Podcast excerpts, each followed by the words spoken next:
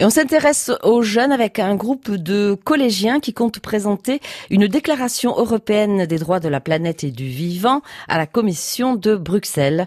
C'est le lobby de Poissy, Guylaine. Ce sont des enfants de 12 ans, presque comme les autres, scolarisés en sixième à Poissy, dans les Yvelines. Alors à ceci près que leur engagement en faveur de l'environnement leur a donné l'occasion de faire de belles rencontres et de poser le genre de questions qui n'obtiennent pas toujours de réponse. Ces 15 élèves des Yvelines ont lancé le lobby de Poissy pour sauver la planète. Et par exemple, cette question posée à Alain Bougrain-Dubourg, le président de la Ligue pour la protection des oiseaux lors d'une entrevue, pourquoi, quand vous aviez notre âge, vous n'avez pas fait comme nous? Ces apprentis écolos ont déjà réussi à changer les habitudes de leurs parents tous les soirs en rentrant de l'école.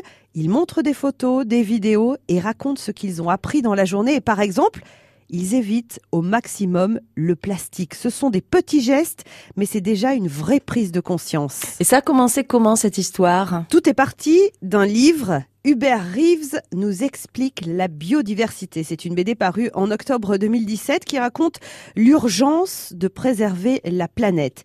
Et leur professeur a décidé de l'utiliser dans son projet pédagogique et puis tout va très vite. Les élèves rencontrent leurs députés, vont au Parlement des enfants et partent en classe de découverte. Ils remportent même le concours de bande dessinée sur l'écologie. Les élèves veulent donc faire du lobbying, une action positive sans intérêt personnel.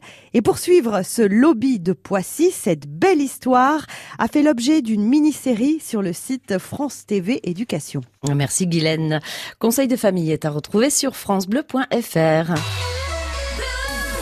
France Bleu Limousin. France Bleu